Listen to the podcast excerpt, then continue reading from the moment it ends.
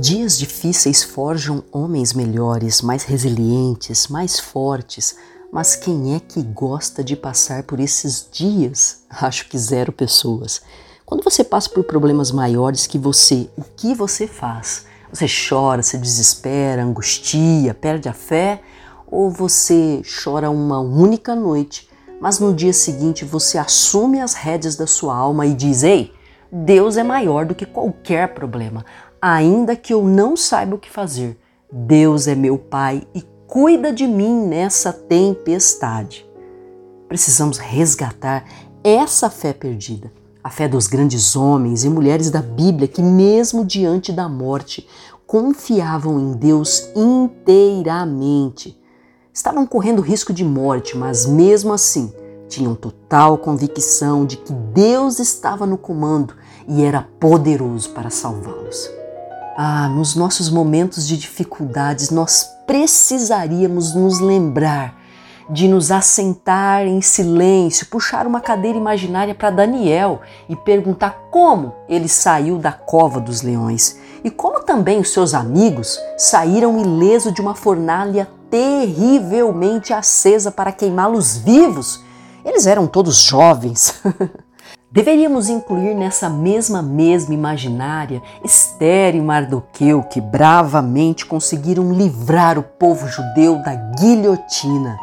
E se víssemos também o nosso querido rei Davi passando por perto dessa roda imaginária, ah, nós deveríamos convidá-lo para nos ensinar como suportar tamanha perseguição de governantes, de amigos, de familiares e mesmo assim conseguir manter a sua fé inabalável.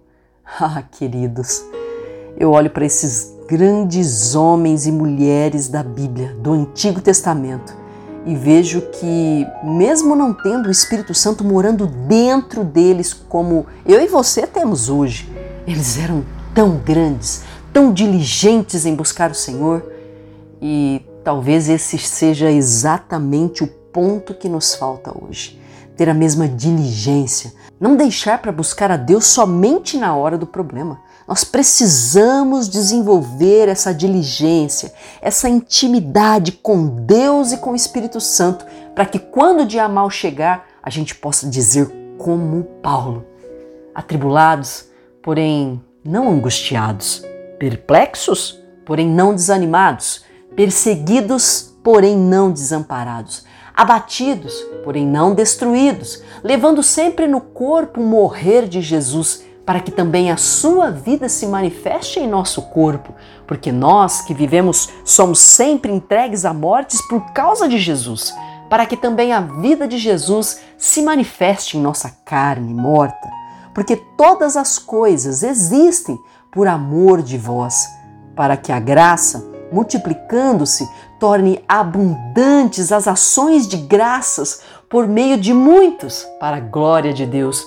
Por isso, não desanimamos, pelo contrário, mesmo que o nosso homem exterior se corrompa. Contudo, o nosso homem interior se renova de dia em dia, porque a nossa leve e momentânea tribulação produz para nós eterno peso de glória.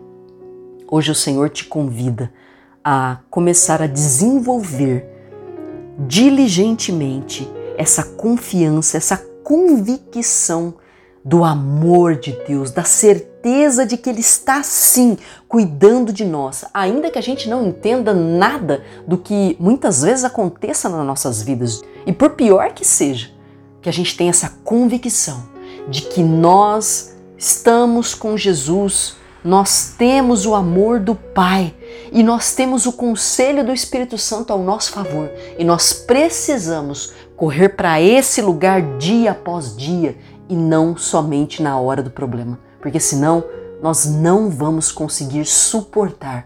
Seremos presas fáceis para o nosso inimigo. Mas que nós possamos, hoje, no tempo que se chama hoje, ouvir a voz do doce Espírito de Deus e desenvolver essa musculatura da fé, da resiliência, da perseverança dentro do nosso coração.